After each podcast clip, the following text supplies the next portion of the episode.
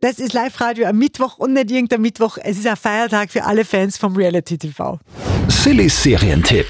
Heute ist es soweit, die Bachelors starten wieder am RTL und ich habe mich nicht verredet, Mehrzahl, weil dieses Mal sind zwei Bachelors, also zwei Männer am Start, die da wieder Rosen vergeben, bis dann am Schluss nur mehr eine Frau überbleibt. Und die zwei Muskelmänner, die heißen in diesem Fall Dennis und Sebastian, sind vom Typ her sei- sehr ähnlich, also beides so eher dunkle Typen. Könnten Brüder sein eigentlich. Vom Aussehen ähneln wir uns schon, aber vom Charakter Tag und Nacht. Man kommt sich in einer wahnsinnigen Geschwindigkeit viel, viel näher. schöner, jeden Tag eine andere zu küssen.